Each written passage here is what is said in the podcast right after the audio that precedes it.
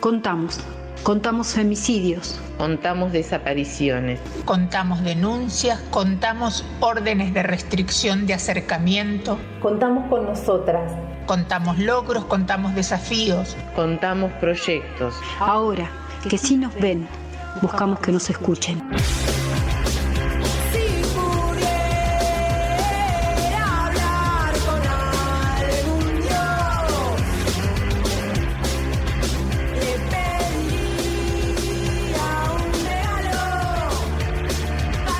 Volvemos eh, al aire de la radio después de haber estado un tiempo por la tarde. Ahora nos eh, invitan a este espacio. Traía una serie de porqués.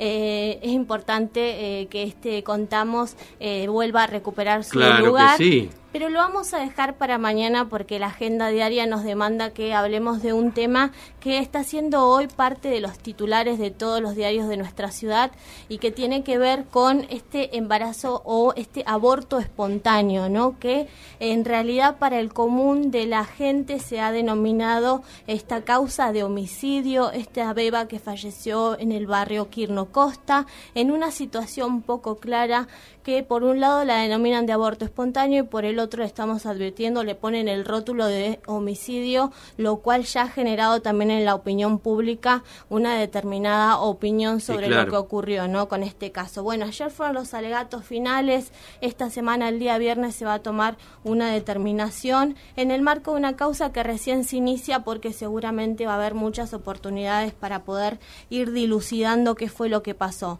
Hay dos cuestiones claves que se dieron a conocer en el marco de este juicio y tienen que ver primero con eh, las pericias que se han hecho psicológicas sobre Andrea Ruiz, que es la única imputada en este caso, y también otro, por otro lado, lo que tiene que ver con eh, las eh, determinaciones que han tomado los peritos médicos sobre lo que ocurrió con esta bebé y cómo murió en este caso la falta de intencionalidad.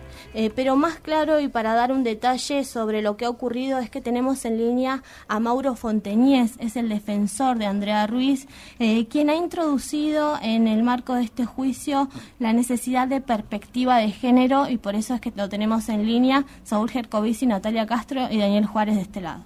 Buenos días, Mauro. Buenos días, Natalia, y a tus compañeras y a la audiencia. Eh, que tengan buenos días.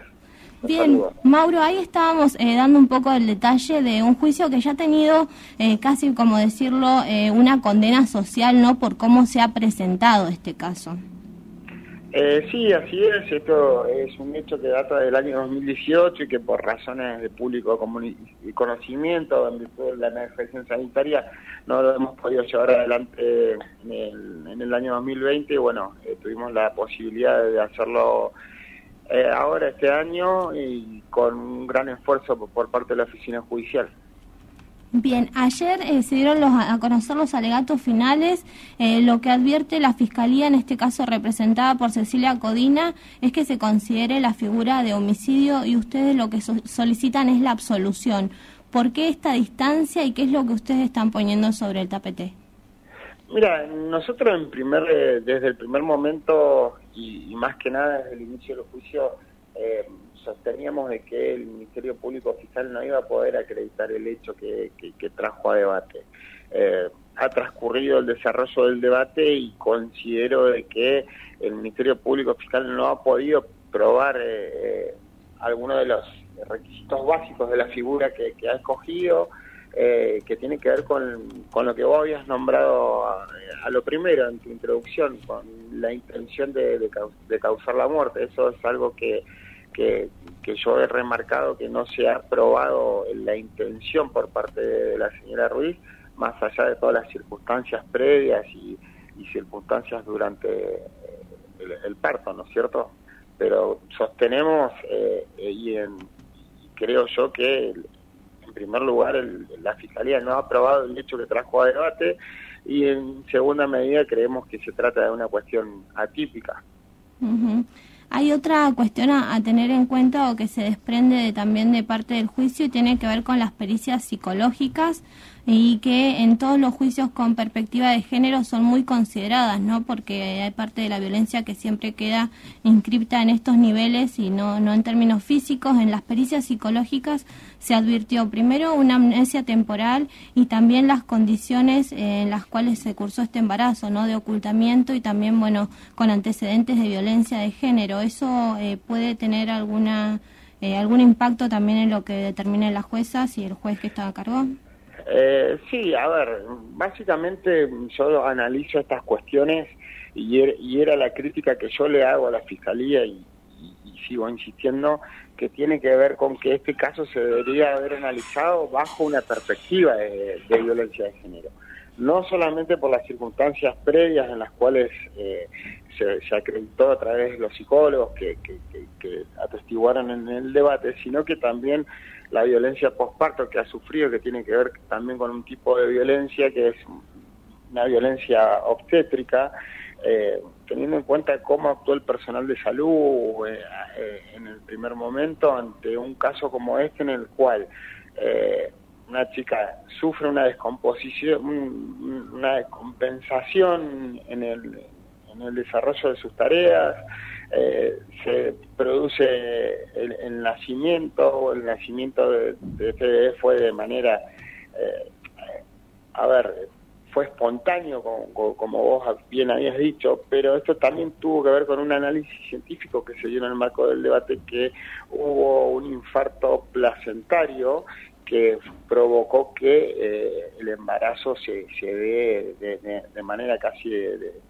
imprevista, ¿no es cierto? A raíz de ese eh, infarto placentario se, se, produce un desprendimiento de la placenta y se, después se da el nacimiento del bebé y la cuestión psicológica también tiene que ver con las circunstancias previas, el estado de puerperal que no permitieron o, provocaron una laguna o temporal o una amnesia en el cual mi asistida no recuerda qué pasó precisamente en el momento del hecho.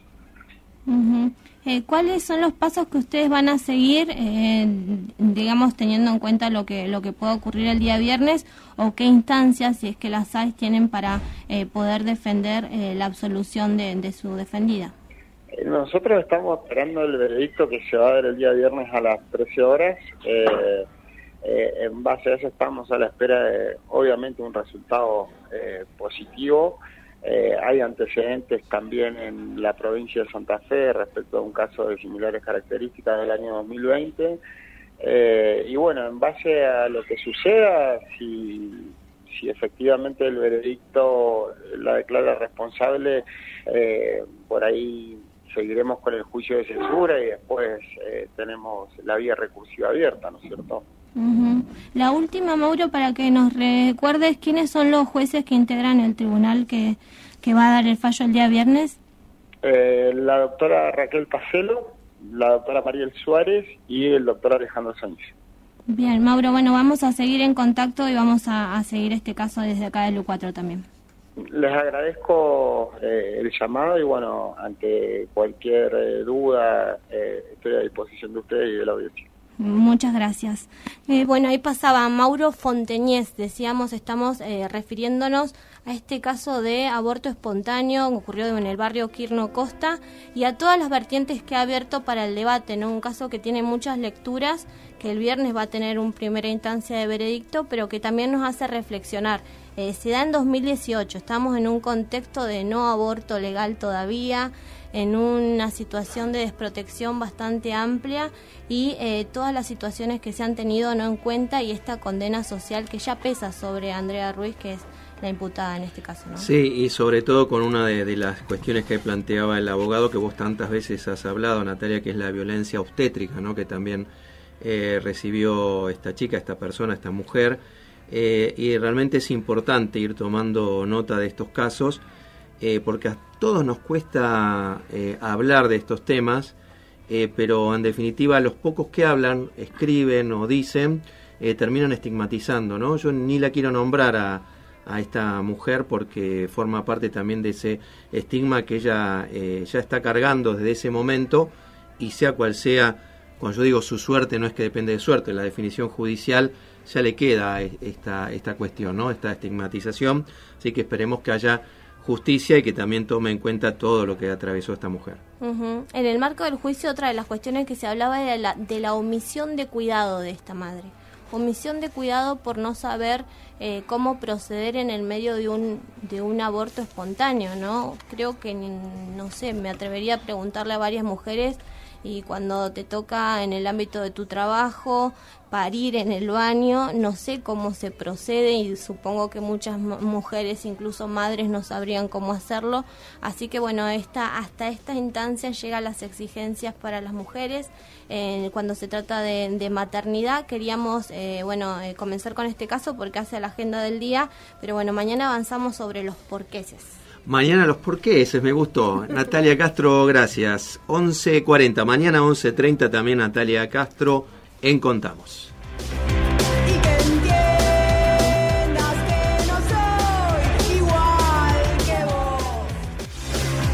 La agenda de género es agenda de todos. Ahora que te contamos, contamos con vos.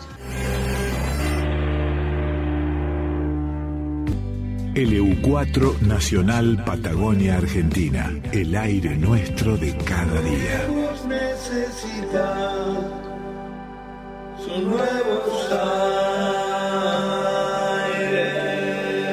Aire 630, la radio pública.